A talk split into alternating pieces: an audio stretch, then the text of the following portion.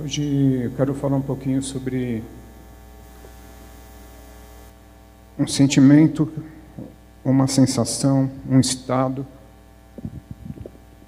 que é bom em algumas situações e ruim em outras. Vou falar um pouco sobre medo. Nós estamos saindo de uma pandemia agora e muita gente tem sentido medo, sentiu medo por esses tempos. Foi um tormento para aqueles que ficaram de quarentena, como nós ficamos. O medo pairava no ar, a gente não sabia direito o que ia acontecer. Muitas pessoas ainda estão de quarentena, muitas pessoas não saíram de casa ainda, muitas pessoas estão com medo ainda. E o medo é uma arma de Satanás muitas vezes. Tem o medo, o medo que é benéfico e o medo que é maléfico. A primeira vez que nós ouvimos falar de medo na história foi lá em Gênesis 3, versículo 10. Se puder abrir para mim.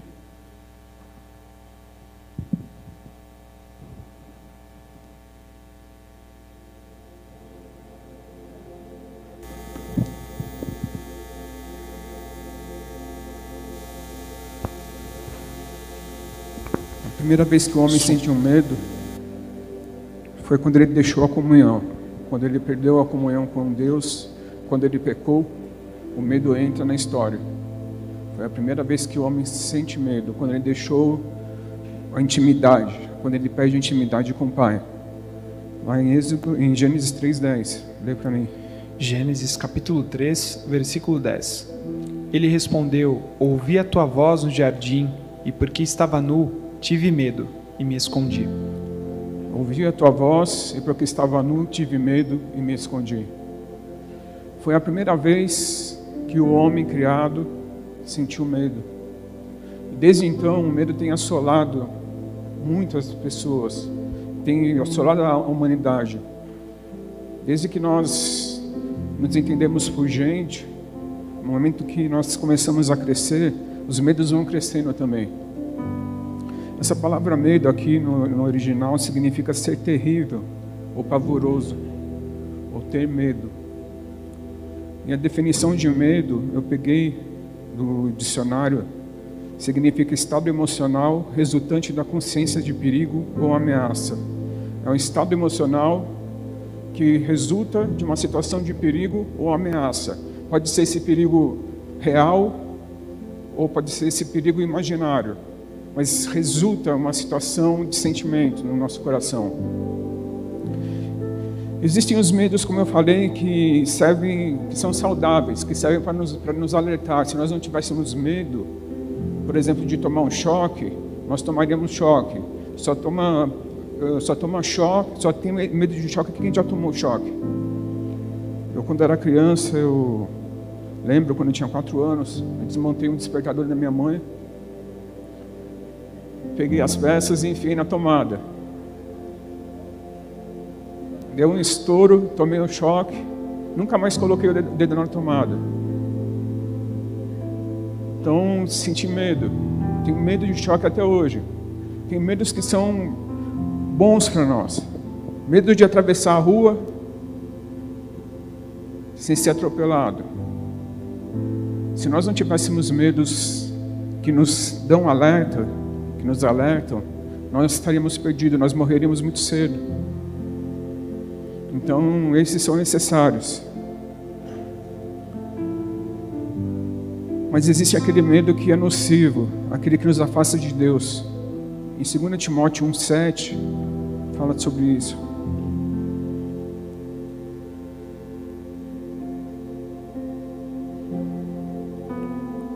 Timóteo 1,7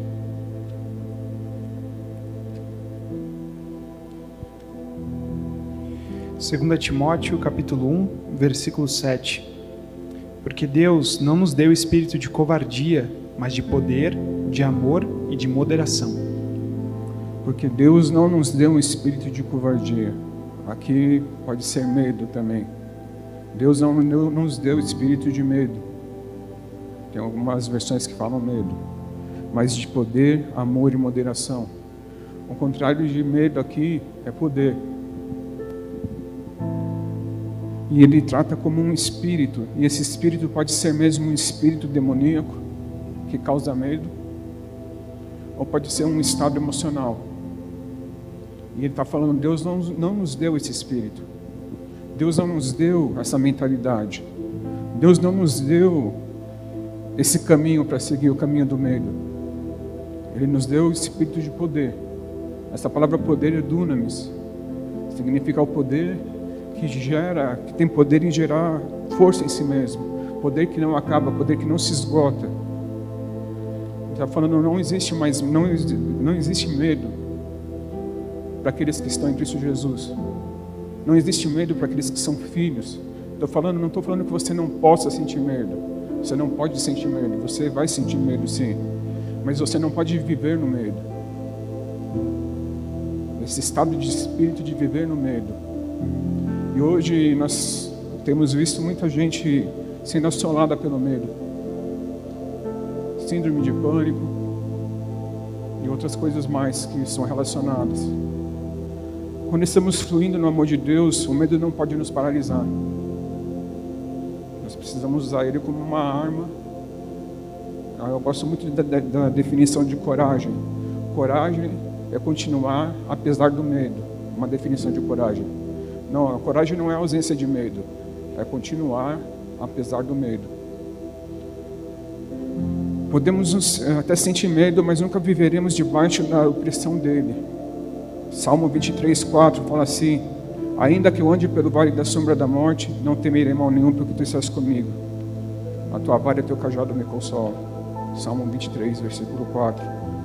Ainda que eu ande pelo vale da sombra da morte, não temerei mal nenhum não tenho medo. Por quê? Porque Ele está comigo.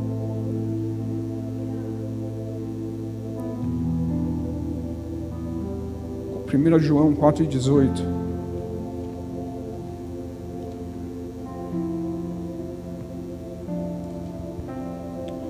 Primeira João, capítulo 4, versículo 18. No amor não existe medo, pelo contrário, o perfeito amor lança fora o medo, porque o medo envolve castigo, e quem teme não é aperfeiçoado no amor. Na minha versão está assim: no, no amor não existe medo, antes o perfeito amor lança fora o medo. Ora, o medo produz tormento. Logo, aquele que teme não é aperfeiçoado no amor. Então, no amor de Deus, no amor de Jesus, nós podemos fluir livremente, livre do medo. O medo nos causa tormento, nos traz dificuldades, nos traz aflições. O verdadeiro amor lança fora todo medo. O amor de Jesus lança fora todo medo. Se nós tememos, é porque nós não estamos sendo aperfeiçoados nesse amor.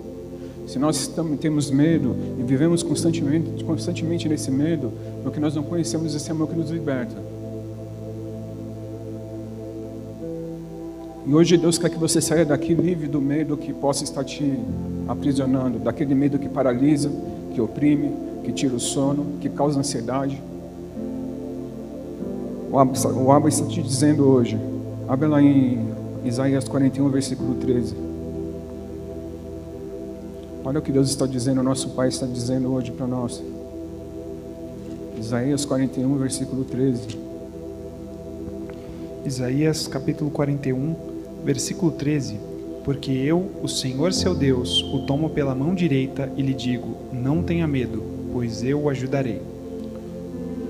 Ele está falando aqui, eu, o Senhor, teu Deus, essa palavra Senhor é Jeová, o grande eu sou, aquele que, aquele que é por si mesmo, que ninguém criou, não pode ser criado, não pode ser entendido, aquele que existe. O grande eu sou está dizendo: não tenha medo. Ele está te tomando pela mão direita e te segurando. Mão direita significa força, significa a força do homem. Ele está falando: eu tomo você, eu seguro você, não tenha medo. Ele está te dando uma ordem, é mais não é um pedido que ele está fazendo aqui, aqui é uma imposição. Não temas, não tenha medo, não tenha medo, não tenha medo porque eu te ajudo. Mesmo que, mesmo que os homens tenham falhado com você, mesmo que as situações sejam difíceis, mesmo, mesmo que as circunstâncias estejam dizendo tudo ao contrário, Ele está dizendo: não tenha medo. Tem muita gente que chega no domingo tem medo de chegar segunda-feira, já está pensando na segunda com medo das contas, medo do que vai acontecer, medo dos problemas. Alguns vivem nessa apreensão, nesse medo daquilo que vai acontecer no futuro. Ele está dizendo: não tenha medo. Mesmo que os homens digam que é uma, uma, uma época de sentir medo, que é, uma, é um momento de termos medo de tudo. Mesmo que tudo diga o contrário, ele fala: Eu te ajudo. Eu te ajudo. Continua versículo 14 para mim. Versículo 14: Não tenha medo, ó vermezinho de Jacó, povozinho de Israel, pois eu o ajudarei, diz o Senhor. O seu redentor é o Santo de Israel. Não tema, ó vermezinho de Jacó, povozinho de Israel. Não tenha medo, mesmo que você seja pequeno. Por mais falho que você seja, eu sou o teu redentor. Eu te livrei e te comprei por um alto preço, ele está dizendo. Por menor que você seja, por menor que nós sejamos, Ele é o nosso dono, Ele é o nosso Pai. Não tema. Abre lá em.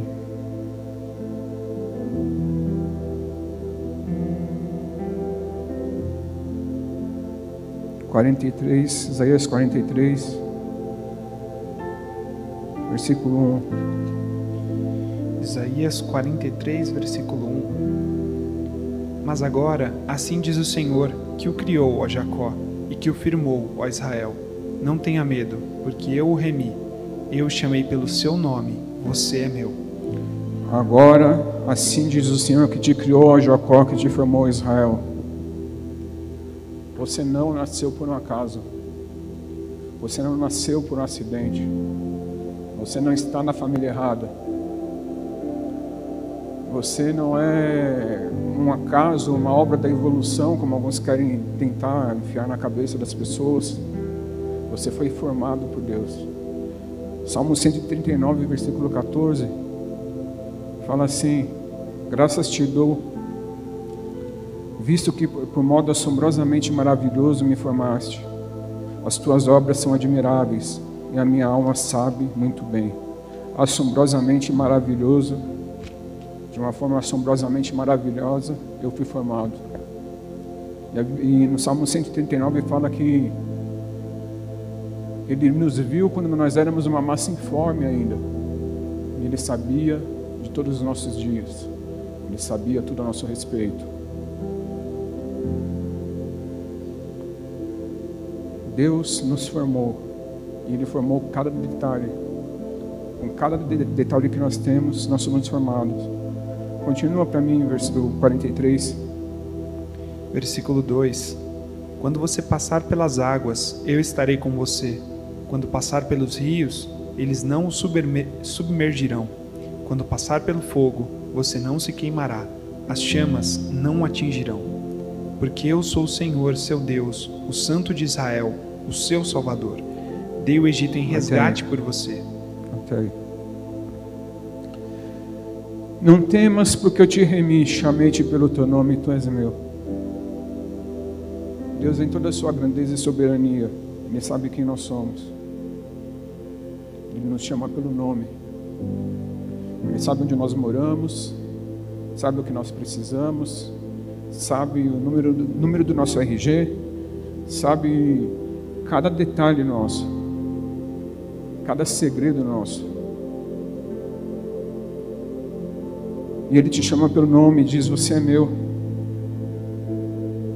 Ele te conhece melhor do que ninguém. Ele sabe melhor do que ninguém aquilo que você precisa. Ele sabe melhor do que ninguém quais são os seus medos, quais são as suas dificuldades. Ele está dizendo: Tu és meu, você é minha propriedade. O Pai te diz: Você me pertence.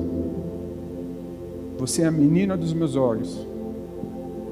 Você é nação, é sacerdócio real, geração eleita, nação santa, povo exclusivo de Deus. Eu te remi.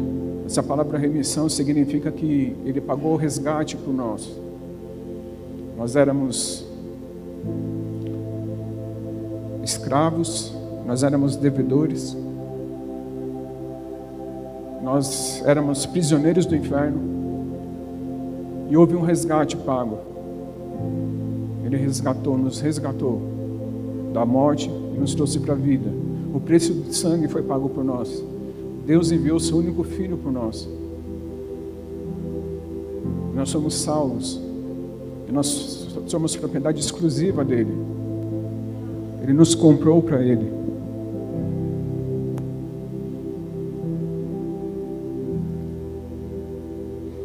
Quando passares pelas águas, eu serei contigo. Quando pelos rios deles não te submergirão. Quando passares pelo fogo, não te queimarás, nem a chama arderá em ti.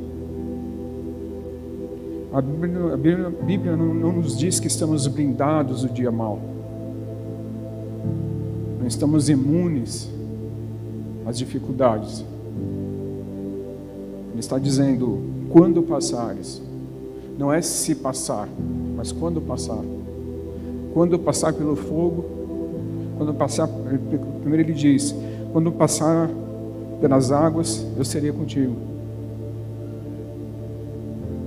Quando pelos rios, eles não te submergirão. Aqui está falando dos, de, de rios, essa expressão que é usada aqui, está falando de um rio furioso rio que vem com toda a sua força, toda a sua correnteza e arrasta tudo. Ele está falando quando você passar por situações difíceis, em que a correnteza da vida tentar te levar, em que, como diz a música, as águas do mar da vida quiserem te afogar, segura na mão de Deus e vai. Quando as águas do mar da vida quiserem te destruir, te derrubar, te afogar, te submergir. Ele está falando, eu estou com você. Isso está dizendo que nós vamos passar por situações difíceis, sim, mas ele está falando, não tenha medo. Não tenha medo, porque eu sou com você. Não tenha medo, porque eu te seguro pela mão. Não tenha medo, porque eu sou, eu sou o teu redentor. Eu te comprei por um alto preço. Você pertence a mim. Você é a menina dos meus olhos. A fúria dos rios não pode nos afogar. E quando passar pelo fogo, quando passares pelo fogo, não te queimarás, nem a chama arderá em ti. Muitas vezes não seremos livres da fornalha, mas seremos livres na fornalha. Ele não está falando que nós não iremos passar pelo fogo. São Paulo está falando, vocês vão passar sim mas não vai te queimar. Não vai te causar nenhum dano. Não vai, não vai te causar nenhum problema. Porque eu estou com você. Hoje Ele está te dizendo: não tenha mais medo. Não há o que temer. Lance, se lance no amor dEle. Deixe eu cuidar de você, Deus está falando.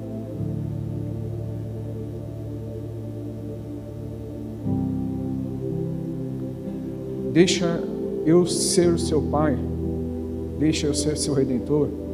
Deixa eu ser seu Salvador.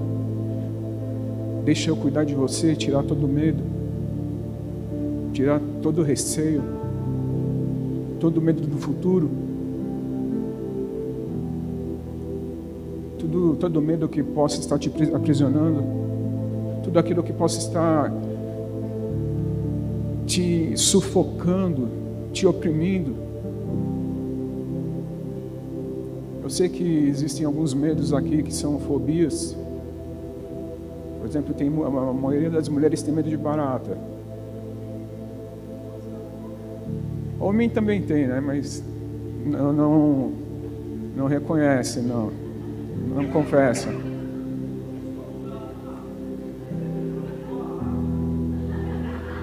Barata voadora.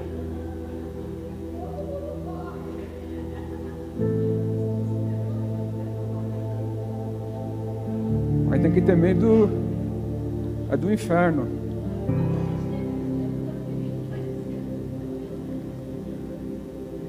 Tem que respeitar as coisas espirituais. Mas tem muitos tipos de fobia e que Deus pode libertar. Muitos tipos de medo que Deus pode libertar. Tem gente que eu conheço que tem medo de sair de casa. Aí já é uma situação mais extrema. Mas alguns têm medo de falar em público.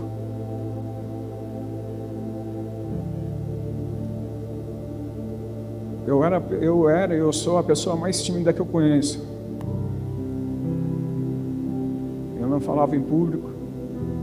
E quando falavam que eu seria pastor, tremia de medo.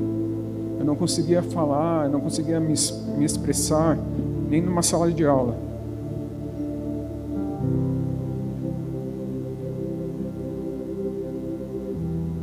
Até o dia que Deus falou: começa. E eu comecei aos poucos. E até hoje eu sinto medo quando eu subo aqui. Mas eu continuo apesar do medo.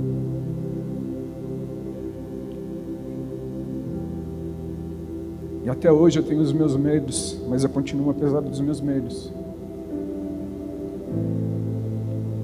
E todas as vezes que vem um medo mais forte, algo que quer tentar me sufocar, eu me lanço na mão de Deus.